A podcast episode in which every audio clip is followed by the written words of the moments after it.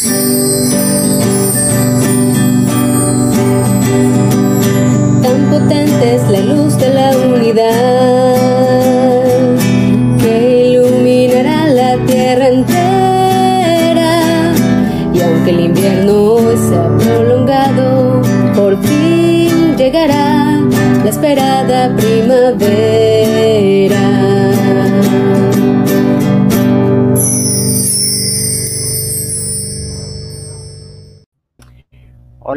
amigos, ¿qué tal? Gracias por estar en la compañía del programa Unidad en Diversidad.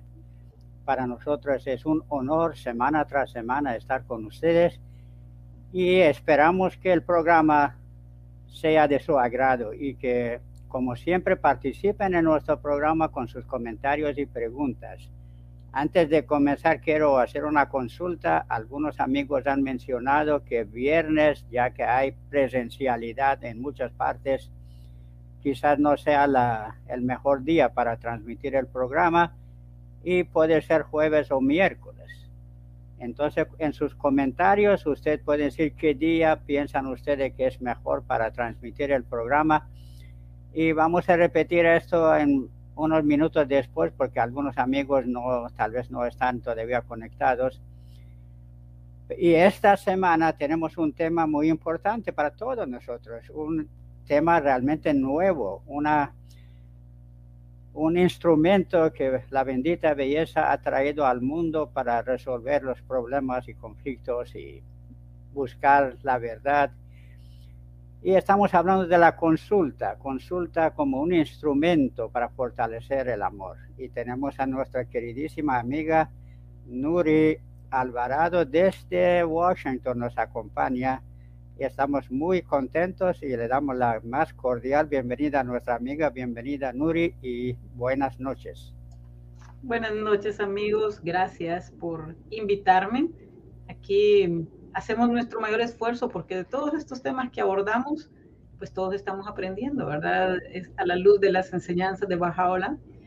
Y ese es como el desafío, ¿verdad? Aplicar las enseñanzas, eh, profundizar en los escritos, ponerlos en práctica y eh, ir enriqueciéndonos poco a poco, ¿verdad? Con ellos, ir transformando nuestras vidas y también eh, ser parte de la transformación colectiva, ¿verdad? Entonces, así que entre, bueno, yo estoy aquí en Estados Unidos, ustedes están allá en Honduras, Edgar dice que está en Ecuador, Tracy está en El Salvador, así que estamos eh, en todos lados y vamos a construir este, este programa en esta diversidad, ¿verdad? Compartiendo nuestras opiniones con las experiencias, eh,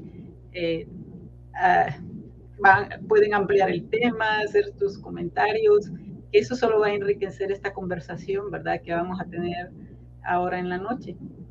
¿verdad? Y, como dijo Rola, es sobre la consulta y él empezó consultando algo, así que lo está poniendo en práctica, Rola. Exactamente. Es que esta consulta realmente es interesantísimo, es muy importante. Hay que ver quiénes deben consultar, cuándo consultan, sobre qué cosas hay que consultar y cuál es el propósito de la consulta. Y quizás vemos, el mundo conoce algo que se llama el diálogo, a ver si se parece o hay diferencia entre el diálogo y la consulta. Todo esto lo vamos a ver hoy gracias a nuestra amiga Nuri y al apoyo que ustedes nos van a dar. Si se han fijado, hoy tenemos un formato un poco distinto. Vamos a participar los tres en la pantalla porque deseamos que sea una conversación entre nosotros con ustedes y ver sus comentarios y leerlos como parte también de esta consulta. Entonces, empecemos con desde el principio, Nuri. Vamos a empezar. y desde el principio, y fue así que por amor Dios creó al hombre. Primero lo amó y después Estamos lo creó. Estamos seguros de esto. Ese fue el principio, y el principio fue el amor. Y ahora vamos a hablar de cómo la consulta fortalece los lazos de amor, ¿verdad? Porque al final el amor es, es la base de la creación y es la base de las relaciones. Y uno puede preguntarse, consulta y amor, diálogo, como decía Rojola, y amor, ¿qué tienen que ver en un mundo donde a veces tratamos de dejar las emociones, los sentimientos, los valores y principios espirituales como, como separados de las cajitas en que hemos dividido nuestra vida, ¿verdad? Porque a veces, ah, no, en la escuela no, nada que tenga que ver con espiritualidad, ¿verdad? En, el trabajo tampoco. Entonces, eh, como que estos seres integrales que somos empezamos a, desintegrarnos y a, ponernos en un montón de espacio, ¿verdad? Entonces, las enseñanzas bajas más bien nos traen a repensar y mantener esa integralidad del ser humano, ¿verdad? De esa conexión, ¿verdad? Y esa conexión, como una vez mencionamos, ¿verdad? La fuerza de gravedad en ese en este caso espiritual es el amor, ¿verdad? Es la verdadera fuerza de gravedad entre los humanos, los que nos mantiene unidos, ¿verdad? Los que nos hace estar en balance, los que nos hace tratar de hacer cosas. Y, y mencionaba ahí em, que es, un, es como un concepto nuevo, ¿verdad? Y que se utiliza más el diálogo, por ejemplo. Quizás más escuchamos cuando decimos vamos a la consulta médica ¿verdad? Y, ahí es donde más uno utiliza el término, pero también ahora en muchos procesos, ¿verdad?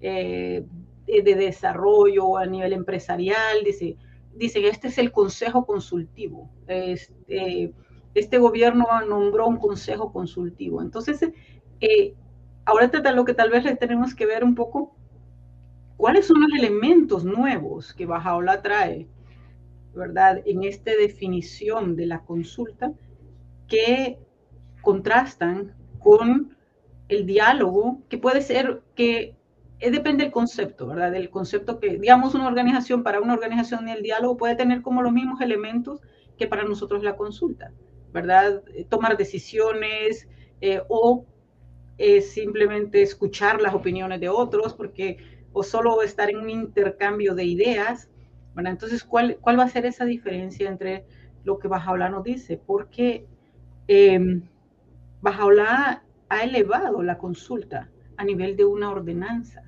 Dice que es una ordenanza explícita.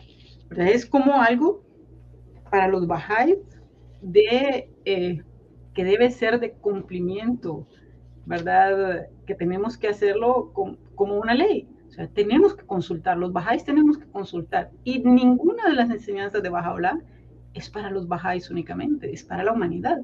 Entonces, es algo que nosotros estamos eh, de manera más consciente a la luz de la revelación de Bajaola como en un laboratorio, ¿verdad? Los Bajáis estamos eh, como haciendo como ese laboratorio de tener una consulta bajo las normas y, principios de la manifestación de Dios para este día, ¿verdad? Y, y, como algo obligatorio en todas las facetas de nuestra vida, ¿verdad? Ese, eh, pero, ¿qué, qué, puede, ¿qué es la consulta? Podemos pensar, digamos, un concepto un poco más técnico, por decir algo, podríamos decir que es cuando un, un, grupo, un equipo, ¿verdad? Se quiere encontrar la solución de un problema, ¿verdad? Y basado en los escritos bajáis, también es un proceso colectivo, ¿verdad? No es un proceso eh, solo, solo individual, es un proceso colectivo de la investigación de la realidad, para tener una mayor claridad, ¿verdad? Para acercarnos a la verdad. La consulta es como eh, la luz que nos guía hacia la verdad, ¿verdad? Y para fortalecer los lazos de eh, mayor unidad en la acción. Entonces eh, uno puede pensar, ah, ok, pero en el mundo a veces donde se menciona que es el Consejo Consultivo, donde se menciona que es el gabinete de gobierno, que toman decisiones, consultan. ¿Se está fomentando la unidad o no se está fomentando la unidad? ¿Verdad? ¿Se toman las decisiones en conjunto o no se toman las decisiones en conjunto? ¿Verdad? Sé si Rojola iba a decir algo, le vi la intención. Yo veo una diferencia entre el diálogo, diálogo y la consulta. En el diálogo uno normalmente hace como una negociación. ¿Qué puedes darme para que yo a cambio qué te puedo dar qué cosas? Entonces empiezan a ceder algo para obtener otra cosa. Esto es más o menos lo que he visto en diferentes eh, instancias de aquí cuando dicen que hacen diálogos Mientras que la consulta, su finalidad, como usted dijo, es la búsqueda de la verdad. No qué gano yo o qué pierdo yo, sino cuál es la verdad de este asunto que estamos tratando de uh, buscar o investigar. Y la consulta tiene ciertas condiciones, por supuesto, para que pueda ser, lograr este propósito.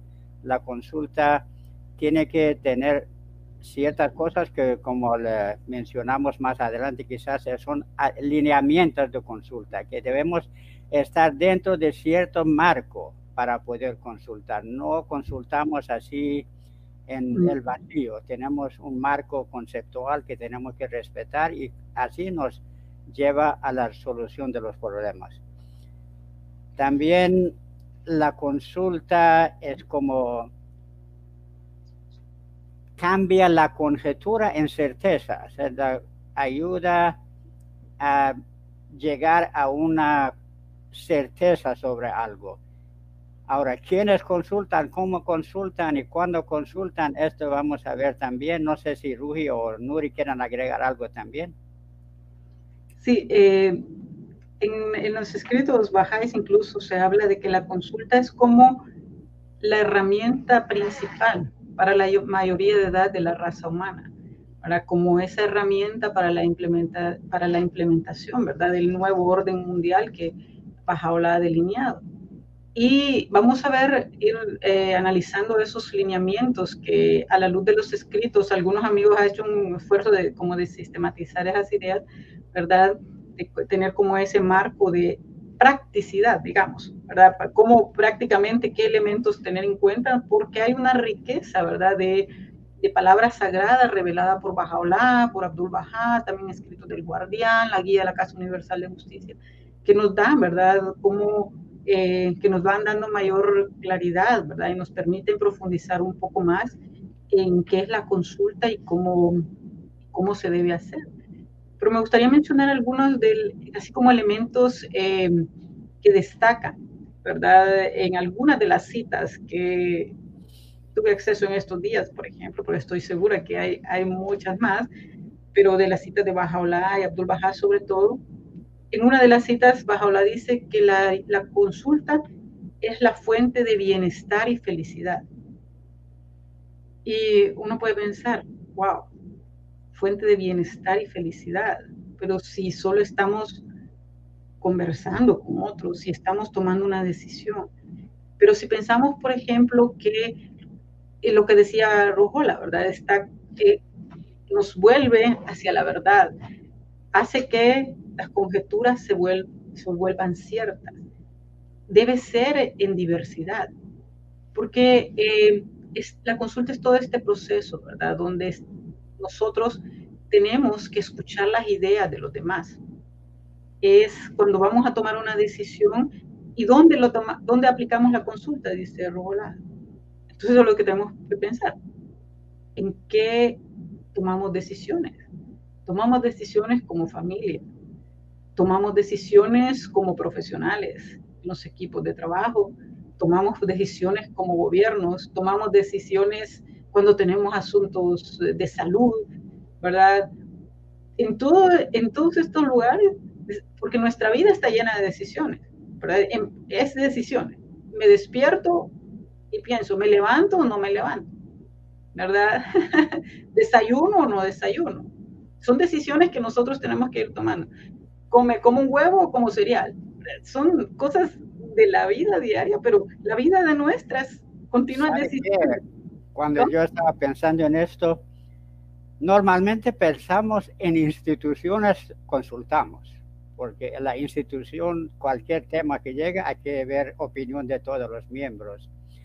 Pero no es exclusivo de instituciones, como usted está mencionando, en ámbito familiar, entre los amigos, hasta con, como usted dice, con el estómago consultamos qué quiero yo, frijoles o huevo, qué es lo que entonces, a veces hacemos esto inconsciente, tomamos ciertas decisiones pensando, analizando ciertas cosas, pero otras veces, especialmente en ámbito familiar, tenemos que aprender a fomentar esta herramienta de consulta, aún con los niños, porque a veces decimos, bueno, los niños todavía no saben mucho, no, no lo tomamos en cuenta en la consulta, pero por experiencia propia hemos visto que la idea y la consulta con los niños puede cambiar el rumbo de la vida de uno. Y esto es realmente impresionante cuando uno se siente y consulta con sus hijos, con su familia, puede ver unos resultados no imaginados realmente. Entonces también se trata de escuchar, pero valorar. Quizás podemos ir, no sé si Rojola está de acuerdo, y que podemos ir explorando esos lineamientos para tener una mayor claridad de, de qué, qué son esos elementos que en los escritos bajáis habla que debe tener la consulta, que ya decimos, ya dijimos, ¿verdad? Que es aplicado en todas las facetas de la vida, en nuestra familia, ¿verdad? En nuestro trabajo, entonces ahora tal vez cuando estamos escuchando y, conversando alrededor de eso, también tenemos que imaginarnos nosotros en la vida cuando somos madres o padres, cuando somos jefes o cuando somos eh, subordinados o eh, cuando somos pacientes o si somos médicos. Imaginémonos esto, que estos elementos los tenemos que aplicar en, todas esas, en, en todos esos procesos consultivos que hacemos, ¿verdad? no sé si querés leer el primero, Rugi. Los miembros deben mostrar respeto, simpatía, armonía y sinceridad en sus relaciones con los demás. Eso es muy importante porque a veces oímos una opinión que choca con nuestra opinión. Debemos tener esa tolerancia si amamos a los amigos y con toda sinceridad nosotros expresamos nuestra opinión, si hay simpatía, uno puede escuchar con más tranquilidad. Este mismo programa nació así como el proceso de una consulta. no, no inició como está ahora, pero rápido se sometió a una consulta y cambió su formato por la decisión de los que participamos. O sea, somos cinco personas por lo menos que participamos directamente en el programa y ahí ahí tuvimos que sentarnos y ver qué queremos hacer.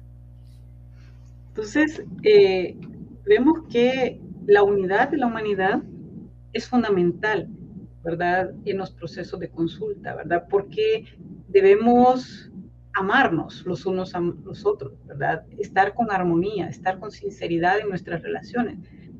Porque eh, esa dice que es como la primera condición, hay una cita que tengo aquí que dice, la primera condición es armonía y amor absoluto entre los miembros de la asamblea.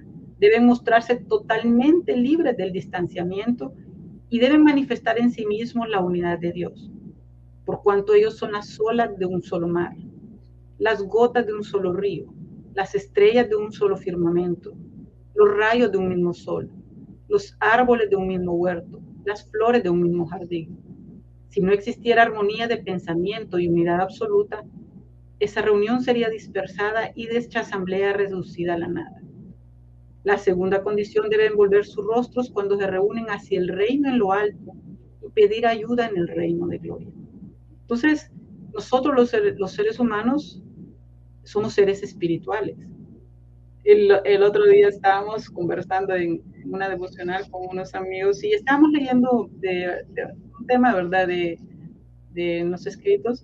Y había una, un, un planteamiento de alguien que decía, hay que vernos, hay que ver el Dios que llevamos dentro, porque somos creados a la imagen y semejanza de Dios.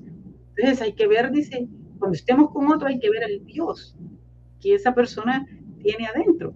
Entonces, si pensamos de esa manera, nosotros estamos elevando, ¿verdad? Eh, e, esa conversación, esa consulta y estamos valorando a la otra persona, ¿verdad? Porque sabemos que no todos tenemos que tener las mismas ideas.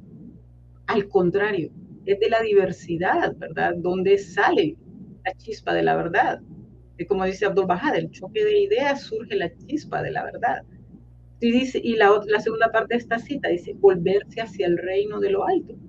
Y a veces no queremos volver, las personas eh, tenemos diferentes, de repente, o sea, siguen diferentes ideologías, ¿verdad? Diferentes creencias, pero todos creemos en algo superior a nosotros, Nosotros los bajáis creemos en Dios, creemos en Bajaolá, ¿verdad? Y en las figuras centrales de la fe, entonces nos volvemos hacia Dios, ¿verdad? Cuando estamos consultando, tenemos que volvernos hacia Dios, tenemos que conectarnos para obtener sabiduría, porque al final, eh, el mismo Einstein decía, ¿verdad? Que era en su estado.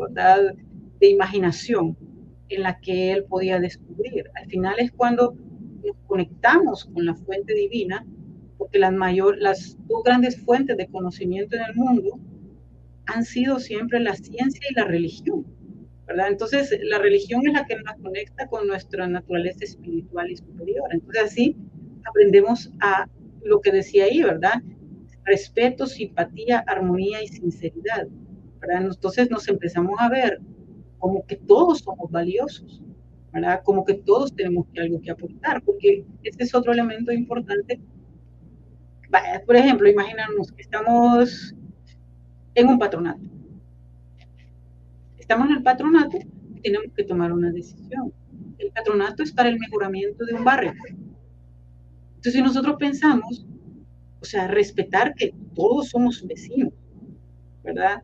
Todos nos queremos, todos queremos, todos queremos una misma cosa, el mismo objetivo es la mejora de nuestro barrio. Entonces, tenemos que pensar en no que, que la intención de la opinión de otro, que la intención de otro es sincera y tiene un objetivo común al nuestro. Si estamos en una asamblea espiritual local, es el servicio la causa, la enseñanza, ¿verdad? la guía los amigos y tenemos todos esta misma visión y todos tenemos un propósito. Si es en la oficina, estamos trabajando, eh, todos están trabajando en la imprenta de, todos tienen un objetivo común, ¿verdad?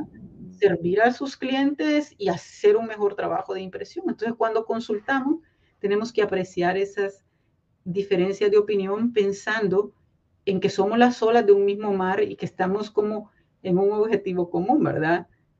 una hoja de un árbol, porque dice bajo la, todos somos las hojas de un mismo árbol, una hoja de un árbol tiene el mismo objetivo de hacer respirar a ese árbol, ¿verdad? No tiene un objetivo distinto. Todos estamos como enfocándonos en nuestro propio, en ese mismo objetivo, ¿verdad? Y, Abdul Baha decía que la consulta, eh, la verdadera consulta es una reunión espiritual en una actitud y en un ambiente de amor. Lo que tal vez hay que preguntarnos, ¿y esto se puede aplicar en el patronato? ¿Y esto se puede aplicar en el Congreso Nacional?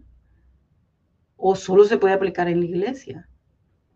No sé si los amigos quieren compartir sus ideas de dónde podemos aplicar la consulta y si esto que dice Abdul Baha, que es una reunión espiritual que debe hacerse en un, ambiente de amor, si se puede aplicar a todos los ámbitos.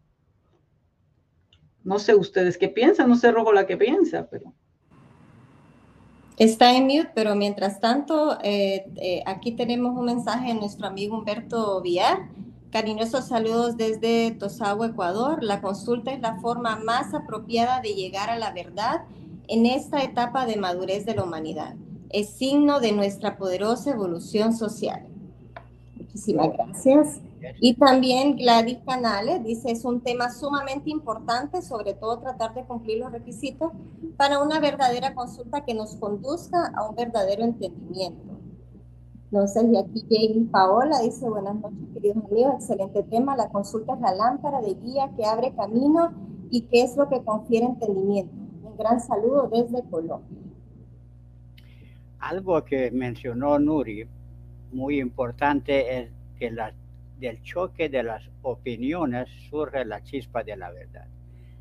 Ojalá que no confundamos como solía hacer hace muchos años, choque de opiniones con choque de personalidades, con choque de... O sea, debemos dar las ideas con la franqueza, con la sinceridad y dejar que estos se mezclan con las ideas de otros para poder finalmente sacar de ahí lo que es la verdad en ese tiempo. Este puede evolucionar, puede cambiar más adelante esta verdad, porque la verdad no es absoluta, es relativa del momento y de lo que estamos haciendo. Entonces debemos tener suma cuidado que este choque de opiniones sea solamente el choque de opiniones. No es tanto un choque golpe, sino que se mezclan y producen algo muy bonito, muy al final el fruto es lo que buscamos y este siempre es lindo cuando uno consulta con sinceridad, con paciencia, con amor, con todas las cualidades que uno debe tener. Entonces vemos que al final viene lo que realmente se espera, que uno no a veces no pensamos qué va a ser resultado porque en la consulta uno no lleva ideas preconcebidas, sino que está consultando y está oyendo qué dicen los demás y basado en lo que oye, si alguien dio una idea mejor que uno, debe tener esa valentía y esta sinceridad de aceptar esa idea, porque no importa que no fue de uno, sino que lo que buscamos es la verdad, no quién lo dice.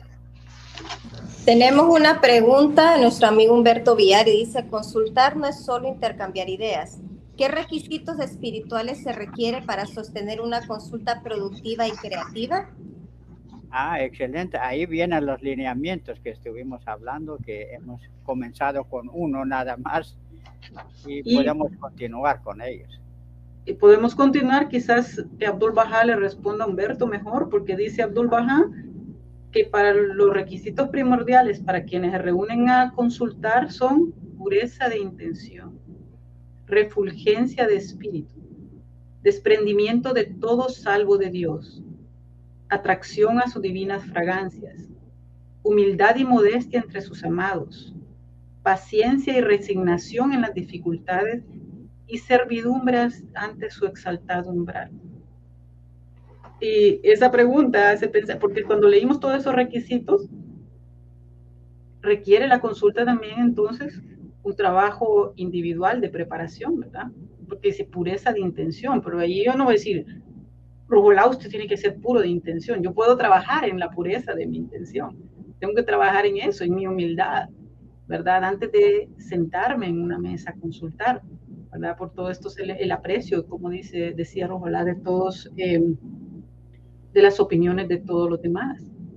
Y antes de leer el segundo, solo cuando hablábamos de que si la consulta es una reunión espiritual y si se puede aplicar a cualquier ámbito, no hay un solo ser humano que no sea un alma, ¿verdad? Entonces, en cualquier ámbito en que estamos consultando, es una reunión espiritual porque todos tenemos espíritu.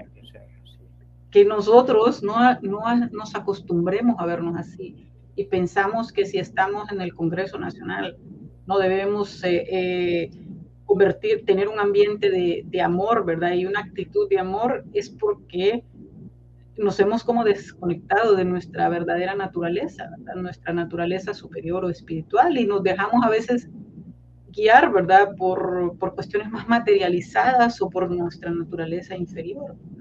Entonces, quizá para eh, ampliar estos que decía Rola, podemos leer el segundo eh, lineamiento.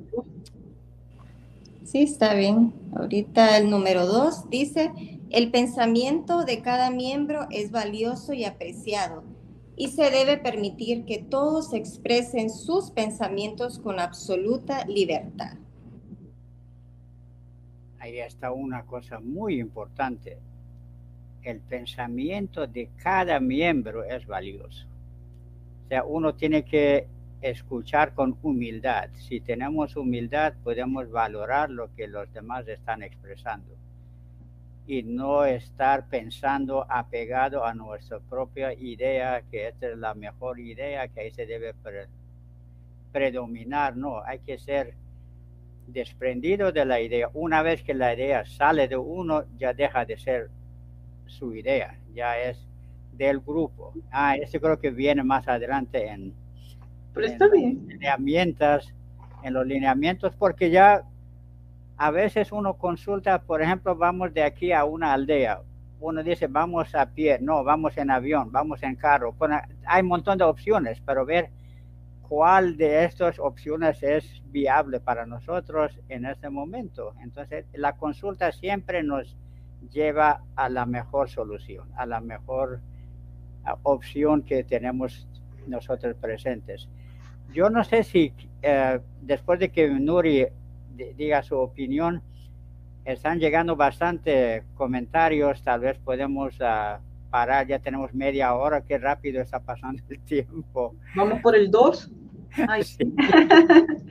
sí, solo, solo decir que, que no es fácil lo que decía Rojola porque, y lo que acabamos de leer, porque decíamos, hay que escuchar las ideas del otro, no dejar que nos afecten cuando la idea es diferente a la nuestra, porque hay que acordarse que lo que a veces es como nuestro mayor enemigo, que Abdul Baha decía, ¿quién es Satanás? La prisión del yo, dijo Abdul Baha.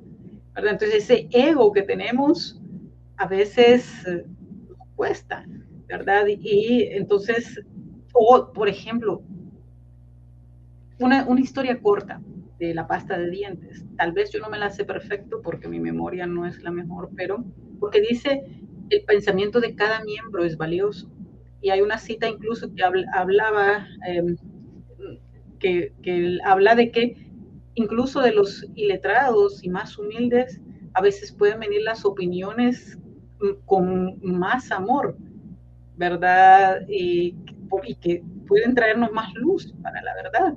Pero esta historia corta de la pasta de dientes, de que estaban todos estos de, eh, de ahí, no voy a decir la marca para no hacer publicidad aquí, pero que estaban reunidos tratando de aumentar las ventas. Entonces estaban como discutiendo qué estrategias tomar ahí con sus ingenieros, sus mercadólogos y todo. Y estaba la muchacha que hacía la limpieza. Entonces, eh, una vez escuché la historia, decía que le preguntaron, otra vez escuché que decían que ella se, metió en la conversación, pero la cosa es que eh, cuando eh, la opinión de ella fue que le hicieran el hoyo el hoyito de salida más grande a la pasta de dientes. Y eso incrementó las ventas, porque uno no piensa, cuando uno aprieta la pasta, uno cubre todas las cerdas, ¿verdad? Del cepillo. No está pensando eh, en si el, el, hoyo es más grande, más chiquito, si es más grueso, no. Entonces, si, si no hubieran estado abiertos a escuchar las, todas las opiniones, que era la señora que limpiaba, entonces no, no hubieran podido, ¿verdad?, encontrar una solución. No es la más ética, me parece, porque nos están engañando, tal vez no necesitamos toda esa pasta, pero es como un ilustrativo de que las ideas, ¿verdad?, para llegar a, un, a, un, a, una solución de un problema o algo pueden venir de todos lados. Y esa es una gran tendencia en el mundo y que ahora tal vez ya no se menciona con el mismo auge que hace unos años de los equipos multidisciplinarios todos decían, no es que hay que tener equipos multidisciplinarios, porque es la diversidad la que te enriquece. Y por ahí leía la historia de una señora que decía, en el grupo siempre hay uno, dice, que cuenta hasta el último centavo. hay el grupo del, del idealista soñador que siempre ve hacia el futuro. Hay el grupo del que es súper práctico, ¿verdad? Hay el grupo que está pegado a las metas. Entonces, eh, si uno dice, ay, ya viene a hablar este ahora del dinero, cuando si yo soy la idealista que estoy hablando de que todo el mundo debe estar solo feliz toda la vida, ¿verdad? O algo, y que ese es mi sueño, y viene aquel y dice, pero ¿cuánto vale eso? Entonces, ay, ya viene este, ah, ya, ya me arruinó toda la inspiración. Pero es importante, ¿verdad? Porque es la suma de todas esas experiencias, conocimientos, ¿verdad? La que al final suma y nos puede ese choque, ese, ese choque de ideas creo que se refería a Abdul Baha, ¿verdad? Y por eso es que este es un nuevo elemento de la consulta baja y que podemos escuchar porque no tenemos que verlo como una competencia, sino como la búsqueda de una solución a un problema común y que beneficia a las mayorías, porque ese es el otro, el otro punto, ¿verdad? Es, nosotros estamos hablando del beneficio de la mayoría, del amor por los demás, del beneficio por los demás y es en todo es igual. ¿Por qué discute el gobierno? ¿Por qué el Congreso? ¿Por qué tiene que tomar decisiones? Para el beneficio de un país. Así es. Ah, una, estaba pensando, una sopa es mucho más rica cuando tiene más ingredientes. De res. Solo poner agua y carne, por ejemplo, no es tan rico como poner otros ingredientes. Entonces la consulta es de tener todos los ingredientes posibles Y un ejemplo muy bonito de este con manos de la causa, William Sears, muchos amigos lo han conocido, en una escuela de verano en los estados, nos estaba contando que yo tenía tanta dificultad una vez en una reunión de explicar lo que es revelación progresiva a mucha gente. Y yo daba ejemplos por aquí, ejemplos por allá, con discursos y la gente estaban ahí que como que no entendían. Un señor humilde levantó la mano y dijo, ¿me permite explicarlo? Ahí es la humildad de William Sears, con mucho gusto, pasa usted, tal vez usted puede explicar algo que yo no puedo. Entonces él dijo, trajo un vaso con agua, otro vaso vacío. Dijo, bueno, este vaso es Cristo, este es Bajaola ahora usted tiene sed, toma del vaso que tiene agua, pero después este espíritu, este agua está en el vaso que se llama Bajaola. ¿De cuál vaso tomaría usted? Dice, si ahora tiene sed. Dice que clarito para la gente lo que yo intentaba explicar con tanto esfuerzo, pero él lo dijo con un, dos vasos y ahí quedó claro. Entonces uno tiene que tener esta humildad de escuchar opiniones, no importa si una persona tiene licenciatura, doctorado o nada ha estudiado, pero tiene opiniones que pueden ser muy valiosas. O sea que también tenemos que desprendernos de esos velos, ¿verdad? Del velo del conocimiento, de los prejuicios, ¿verdad? Tenemos que liberarnos de los prejuicios, que es otra enseñanza básica, ¿verdad? De, baja ola. Para poder eh, aprovechar mejor las opiniones de los demás. Muy, muy bien. Si podemos ver algunos uh, mensajitos que han entrado, sí. Eh, Amparo Bedoya Cruz, buenas noches a la OPA, saludos desde Venezuela, para mí está bien el viernes, muchas gracias. Y también Edgar, él dice que el viernes está bien, a ver qué dicen los demás amigos. Estas son respuestas de una pregunta que se hizo al principio del programa, y ver si eh, pues mantener el programa Unidad en Diversidad los viernes o tener otra fecha, otro día de la semana que mejor convenga a los amigos. Y bueno, Marcia nos manda un emoji, un, abrazo. Gracias, Marcia. Qué lindo tenerla. Eh, Manuel Joaquín, Alawapá. Treste Batani, Alawapá, Nuri Alvarado. Qué lindo escucharte en este tema tan importante. Gloria Elena, Alawapá, amigos de Unidad en Diversidad. A la ponente y a los amigos. Estamos aquí en la sala desde Perú. Gracias, querida amiga, por estar aquí con nosotros. Vadiviar, amorosos saludos desde Manaví, Ecuador. Cristel Gillar nos manda también mucho cariño. Eh, Mariño José Rodríguez, saludos desde Sabana Larga, Atlántico, Colombia. Eh, Parvis nos manda muchos saludos. Eh, también vamos a ver, Armando Barcenas, hola amigos, maravilloso tema, saludos desde El Salvador. Es un tema muy nutritivo para el, de, el desarrollo del ser humano y que nos enseñe el amor para toda la humanidad. La consulta es maravillosa y amorosa. Felicitaciones a la panelista. Bueno, se usa en todo momento. Y vamos a ver aquí, eh, Amalia Benítez. Cuando estamos en consulta debemos ser desprendidos cuando damos una opinión.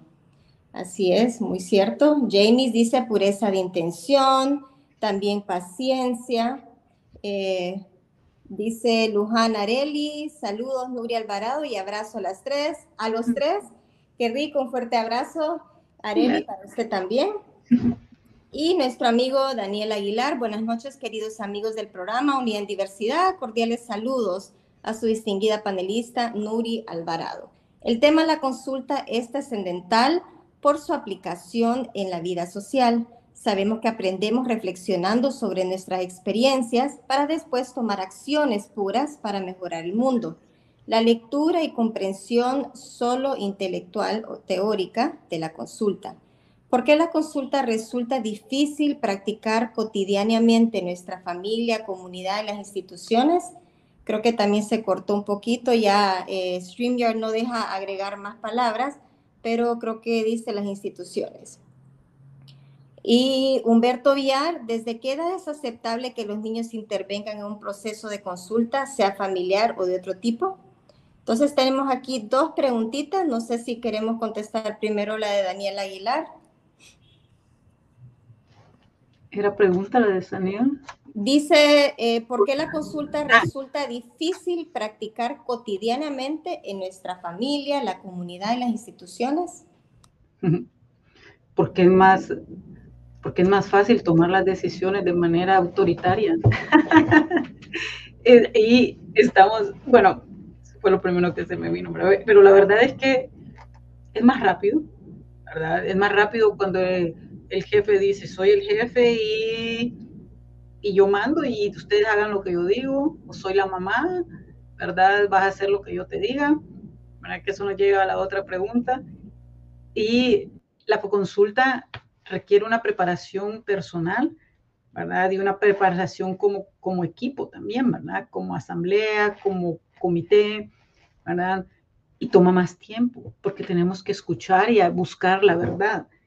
Entonces, eh, no es tan fácil, también está el ego, ¿verdad? También eh, está la competencia, que ahora está como muy de moda, ¿verdad? Que no, yo no, me cuido mucho porque yo quiero ascender y entonces este me va, me va a quitar la oportunidad.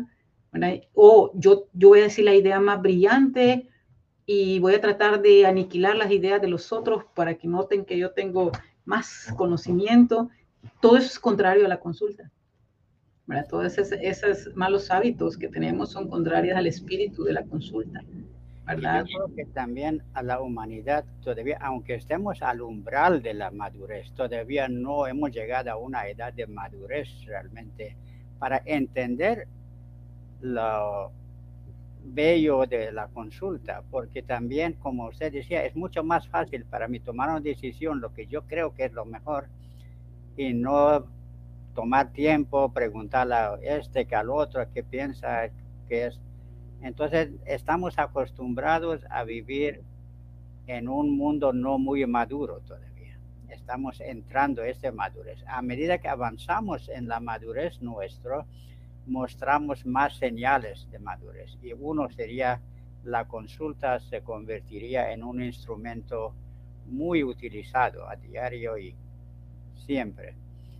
Entonces, tenemos que tener paciencia también con la humanidad que todavía no ha llegado a ese nivel de madurez. También don Humberto dice, ¿desde qué edad es aceptable que los niños intervengan en un proceso de consulta, sea familiar o de otro tipo? Yo pienso desde que entiendan las cosas, porque el niño a veces preguntamos, ¿qué quieres comer tal cosa o tal cosa? Para agradarla a veces, o cuando queremos hacer algo bonito para él, para su cumpleaños, le preguntamos. Entonces yo creo que desde lo más joven uno puede entrar en este proceso para que sea algo natural para él. Cuando ya crece más y más, puede saber que las cosas no se imponen, sino que hay un proceso para ver si eh, hacemos esta cosa o no y no es por el antojo ni del niño ni del padre o madre que vamos a hacer tal cosa, sino lo que conviene a la familia hacerlo. Entonces es una doble ganancia, ¿verdad? Las nuevas generaciones van fortaleciendo su capacidad de consulta y eso se va a ir, porque cada generación es mejor, ¿verdad? Una civilización en continuo progreso, dice Bajaola. Eso quiere decir cada civilización, cada generación es mejor y nosotros tenemos que ayudar a que eso suceda yo estoy de acuerdo con Rujola. Y él mismo tiene una experiencia personal y otra de cómo los hijos pueden ayudarnos, ¿verdad?, en la toma de decisiones. Mi hija tenía como dos años y ya no la podía sacar de nuestra cama y, ya era más grande. Y un amigo me dijo, que es baja y psicólogo, no olvido, hable con ella, está pequeña pero entiende. Entonces, eh, nos sentamos a hablar con ella, chiquita, no tenía dos años todavía.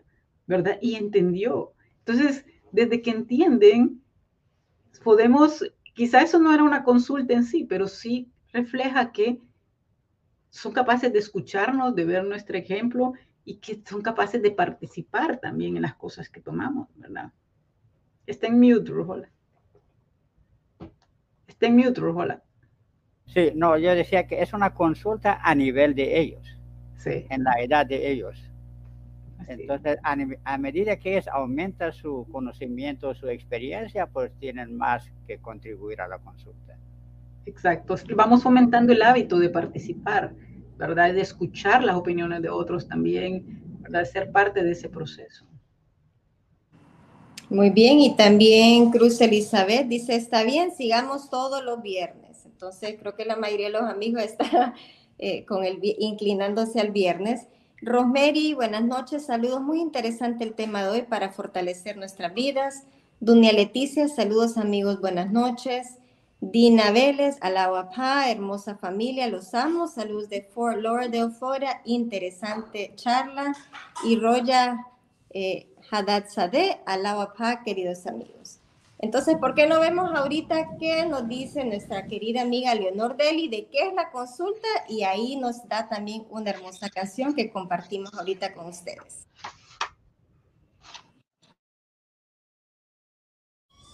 Buenas noches, amigos de Unidad en Diversidad.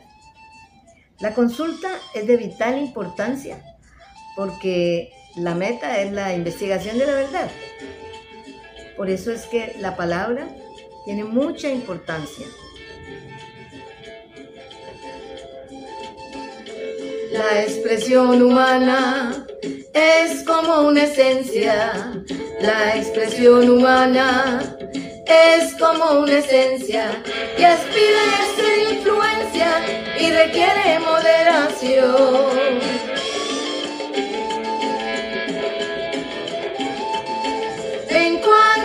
Influencia, necesita refinamiento, corazones desprendidos y puros, tacto y sabiduría. En cuanto a su influencia, necesita refinamiento, corazones desprendidos y puros, tacto y sabiduría.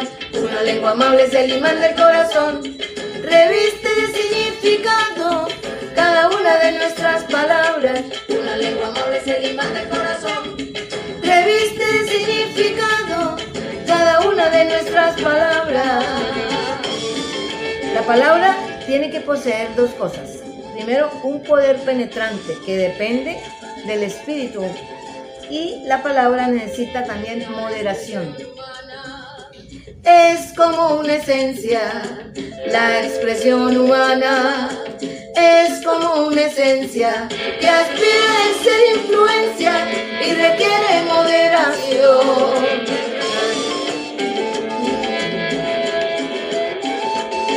En cuanto a su influencia, necesita refinamiento, corazones desprendidos y puros, tacto y sabiduría. Influencia, necesita refinamiento, corazones desprendidos y puros, tacto y sabiduría. Una lengua amable es el imán del corazón, reviste de significado cada una de nuestras palabras.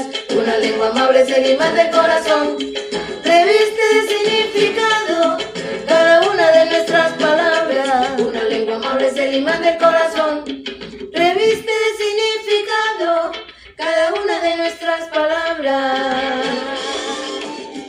nuestra palabra está dotada de estos dos requisitos, entonces es un factor primordial para la transformación de las almas de los hombres.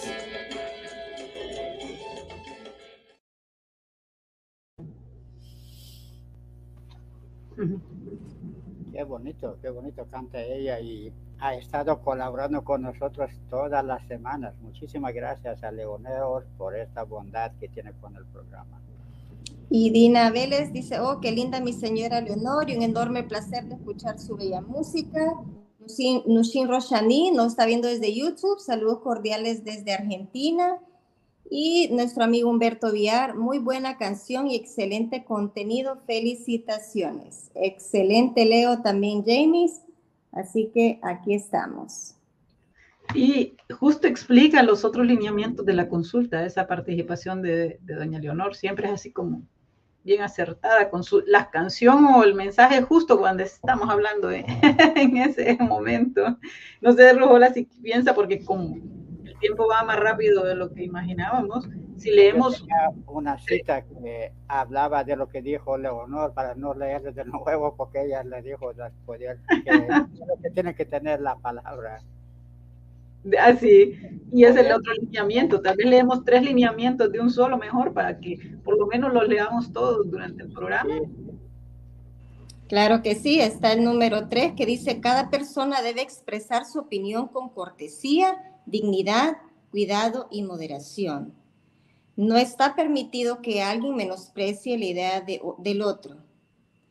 Y la número cinco, una idea, después de haber sido sugerida al grupo por un participante, no le pertenece más a esta persona, sino al equipo.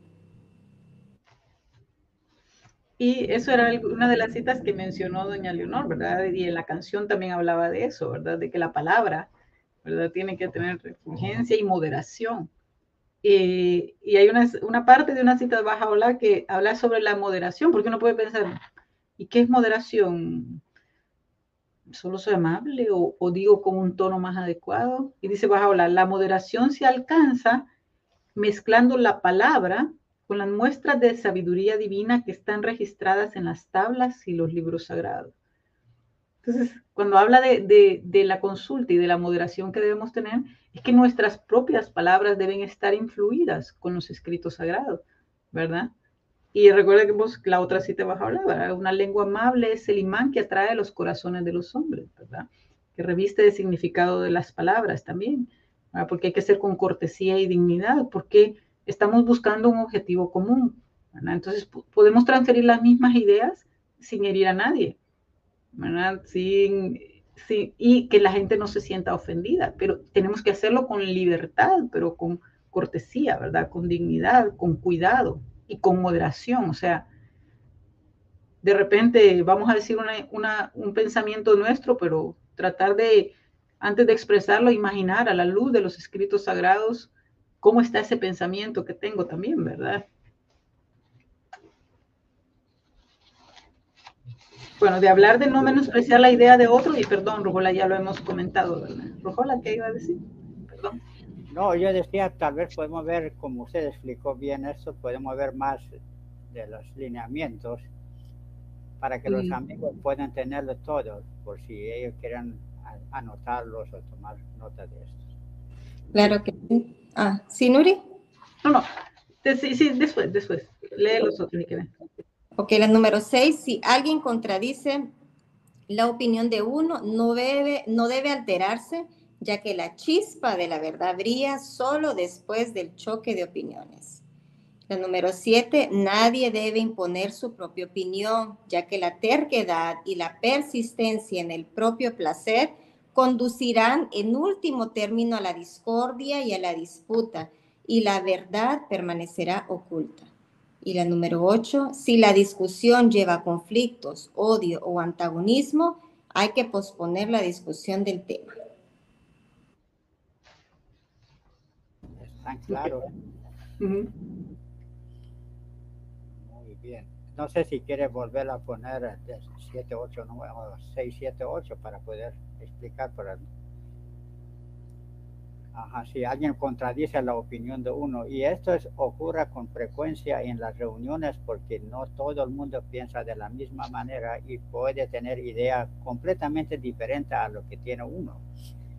Es interesante tener la madurez suficiente de no alterarse y permitir que la consulta haga su función y que al final sale la chispa de la verdad.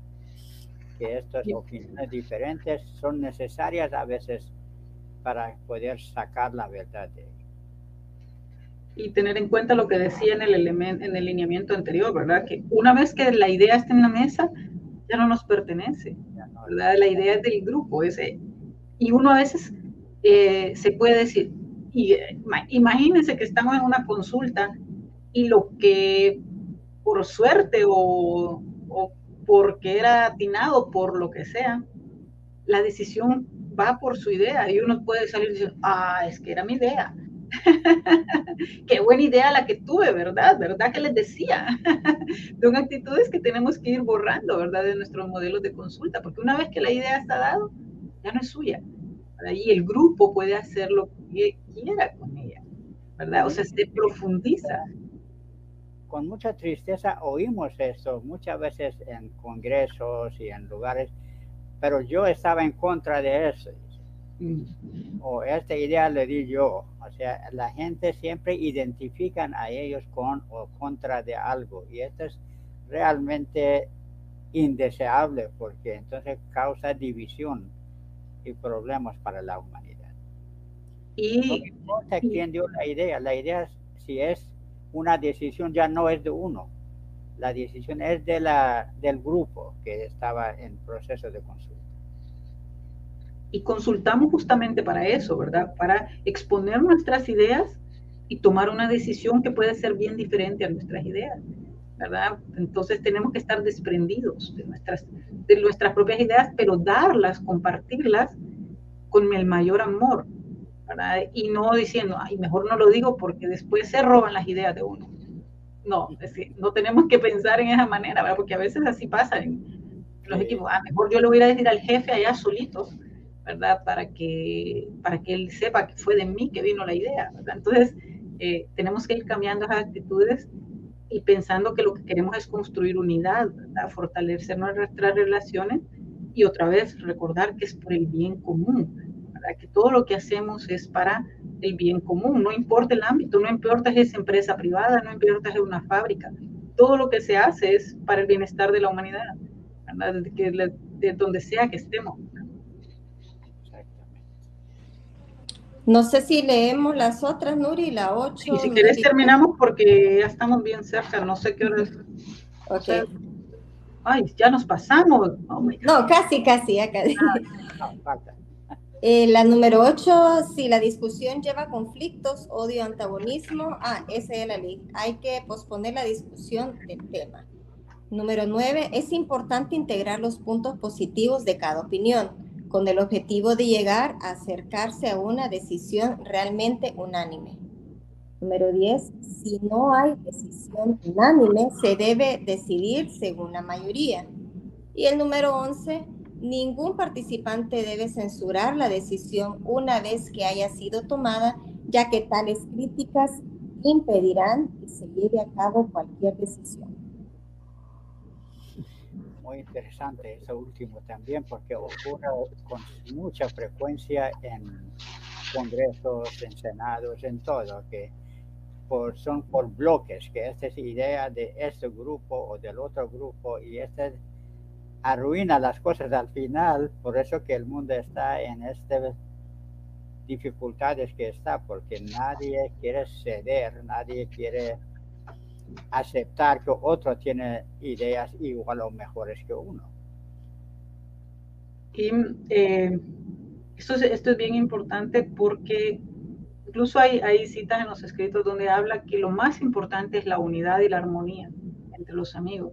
Que es mejor, dice, seguir una decisión incorrecta, pero unidos, que una decisión correcta, pero desunidos. Porque al estar unidos, la luz de la verdad se va a mostrar y nos podemos como reconfigurar y volver a consultar y tomar la decisión correcta. ¿verdad? Y no se ha perdido la armonía en el grupo, ¿verdad? Y no, no eh, seguimos eh, trabajando como una unidad, como, como compañeros, como amigos, como hermanos, ¿verdad? Y, eh, y Bajaola hace mucho énfasis en las decisiones tomadas en unanimidad. Y dice que deben hacerse los esfuerzos porque las decisiones se tomen en unanimidad. Pero si no se puede, hay que hacerlo una decisión de las mayorías siempre en favor de las minorías, ¿verdad? Siempre en favor, una, una de las mayorías, pero siempre en favor de, de la, del colectivo, ¿verdad? De, las, de, las, de, de, todo el grupo, ¿verdad? Y eh, dice incluso, ¿verdad? Que en la fe Bahá'í no hay voto disidente. O sea, no podemos decir, estamos en una reunión y decir que conste en acta, como es, una, como es un, algo muy común, ¿verdad? En los modelos actuales, que conste en acta que yo no estaba a favor de eso. Es decir, si ustedes no, ha, no, no puedes en la fe Bahá'í, es que, porque una vez que se toma la decisión, aunque dure, en el momento de la consulta tenemos la oportunidad de dar nuestra idea, Incluso le podemos decir, digamos, a una asamblea que reconsidere que no le parece justa esa opinión, por ejemplo. Les dicen los escritos que puede hacerse, pero eh, una vez que se toma la decisión, debe seguirse, ¿verdad? Debe seguirse en amor y unidad. ahí también ese es un principio importante para el, para el bienestar de la humanidad y el establecimiento de un nuevo modelo, ¿verdad? De un, nuevo orden, que podamos ser obedientes, por ejemplo, en la FEBAJA y que la Asamblea toma una decisión y nos guía, puede ser que uno dice, no, pero mejor ni hacerlo ni con las caras, ¿verdad? No que con la mayor alegría seguir esa decisión. Abdul Baha dice que él mismo va a arreglar eso, eso si fue un error, pero que nosotros debemos ser obedientes, ¿verdad? Hacia, hacia esas decisiones porque es la causa de la unidad. Dice bajo la tan potente es la luz de la unidad que puede iluminar la tierra entera. Entonces todos tenemos que trabajar para establecer la unidad.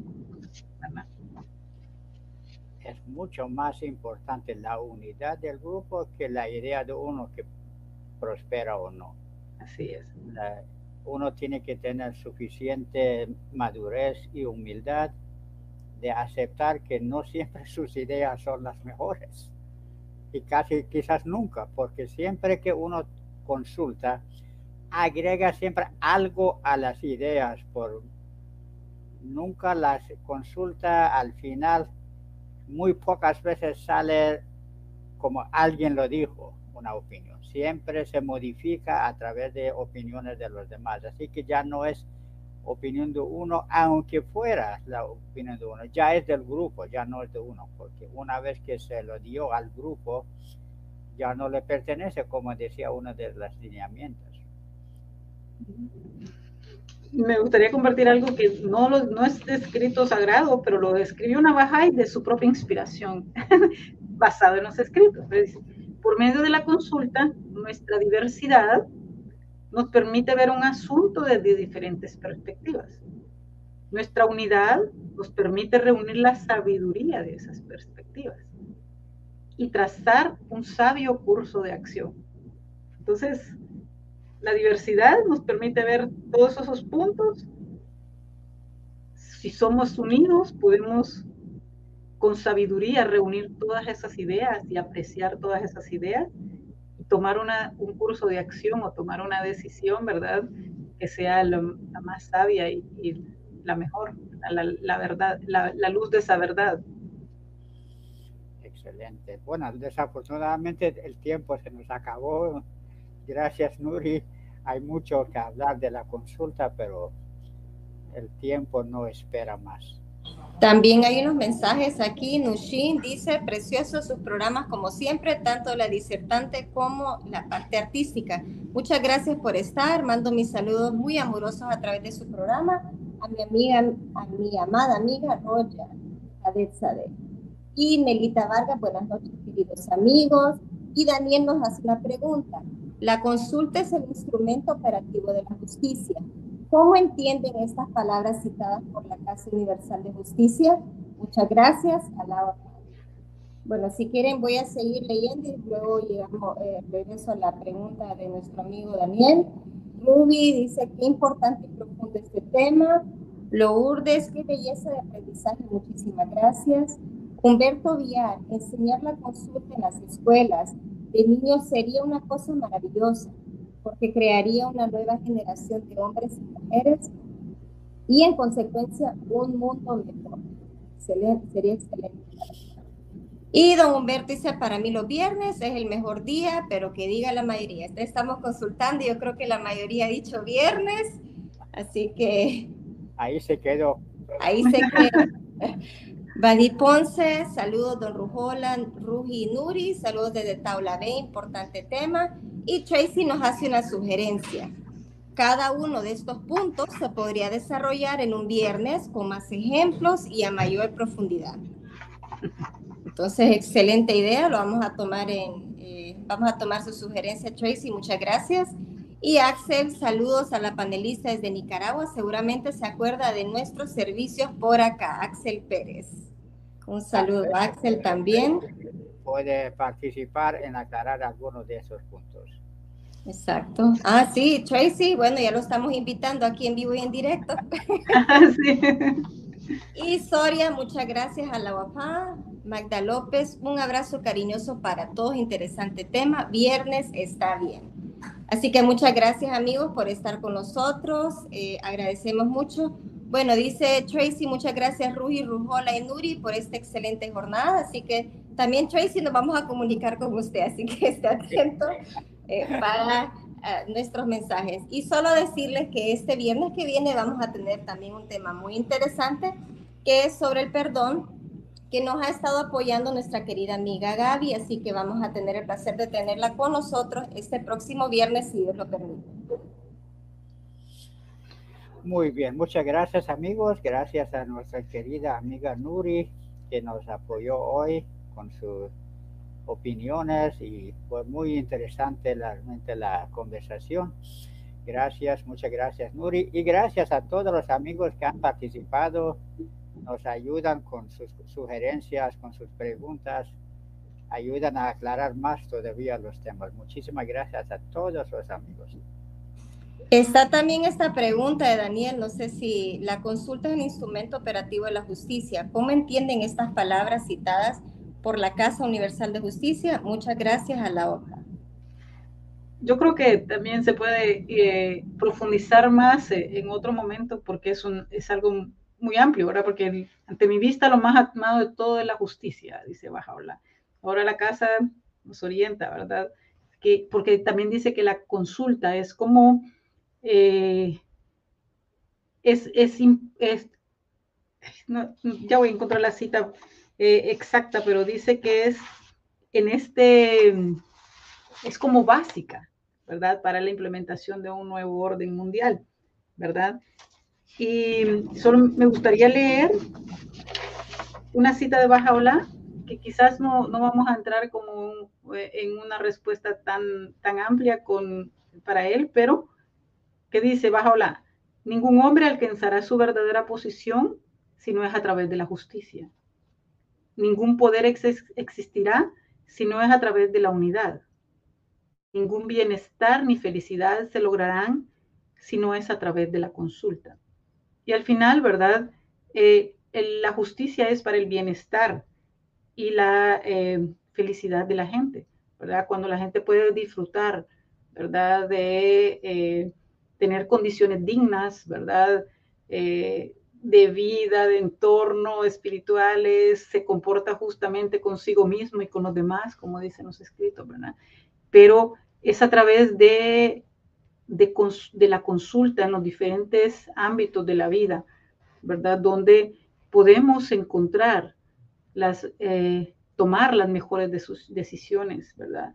ir en este proceso de búsqueda de la verdad para que podamos encontrar el bienestar de todos, para poder ser equitativos, ¿verdad? Cuando, por ejemplo, estamos hablando de distribución de recursos del mundo, solo un proceso de, consulta sincera, ¿verdad? Armoniosa entre gobernantes, científicos, pensadores, empresarios, por decir un ejemplo, podrá llevarnos, ¿verdad?, a una distribución equitativa de, los recursos, a que se cumpla lo que se va a hablar, eliminación de los extremos de riqueza y pobreza.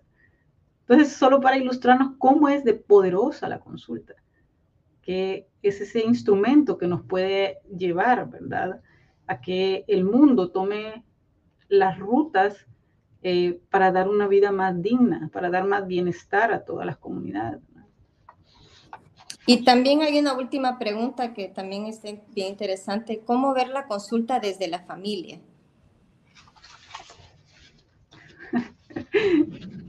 yo, yo sé que estamos sobre el tiempo, pero es que no puedo, se me viene a la mente este ejemplo de hace poco estábamos en una en algo ahí que estaban hablando sobre cómo es cómo deben ser los padres, la paternidad, o sea, cómo, cómo y alguien dijo, bueno, dice, es que yo le digo a mis hijos que ellos pueden decir lo que sea cuando hablamos, pero que no olviden que los padres somos dictadores benevolentes, que las decisiones las tomamos nosotros. yo así como,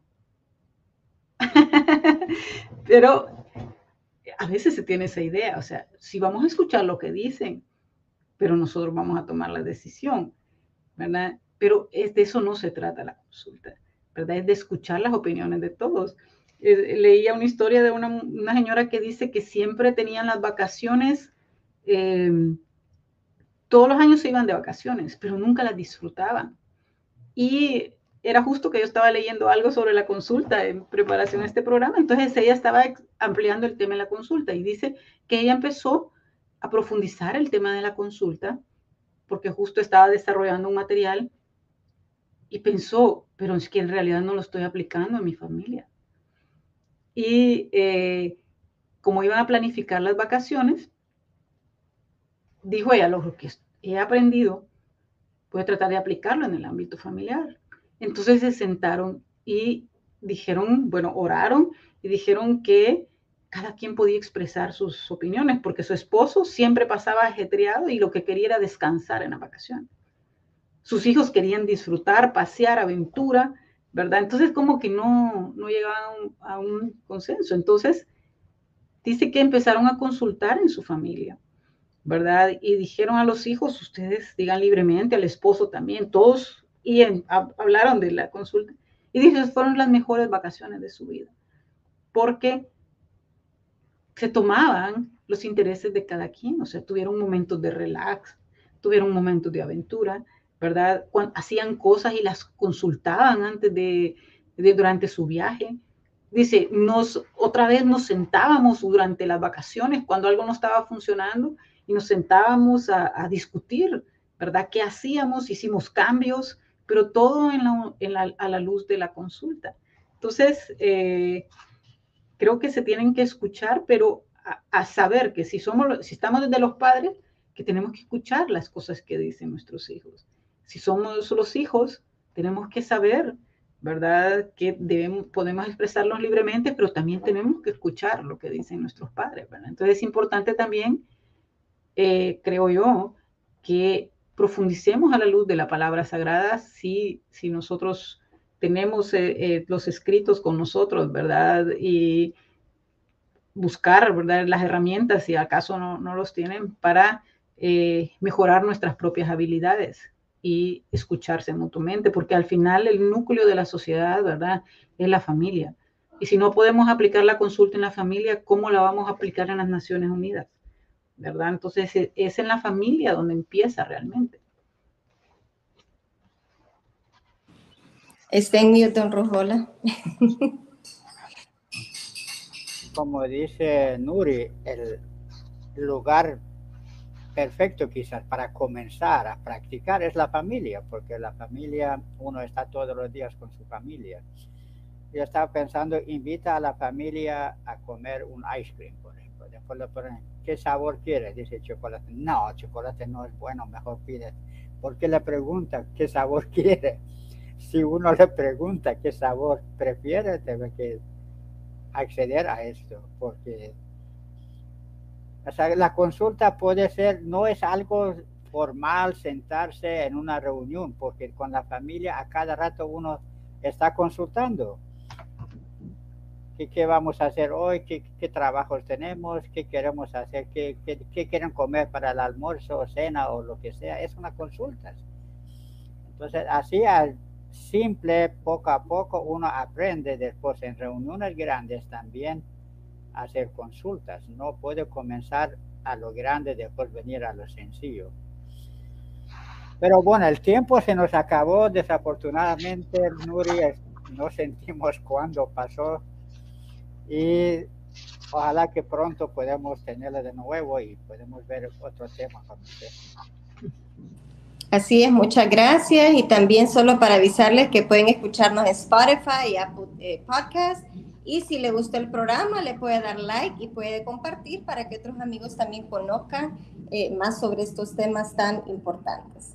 Así que un fuerte abrazo. No sé si Nuri tiene algo que decir antes de terminar. Y también cuando terminemos el programa, consultar, consultar un poquito con usted sobre un tema. Solo, solo decir que estamos aprendiendo pero lo importante es que eh, hagamos esfuerzos, ¿verdad? Eh, conscientes por aplicar las escrituras de Bajaola en, en nuestras vidas, ¿verdad? Y en nuestro, en todo donde podamos influenciar y que no, no nos juzguemos tan mal si alguna vez no nos salió tan bien, ¿verdad? Porque lo importante es aprender, ¿verdad? Continuamente. Pero como dice en las guías de la fe, ¿verdad?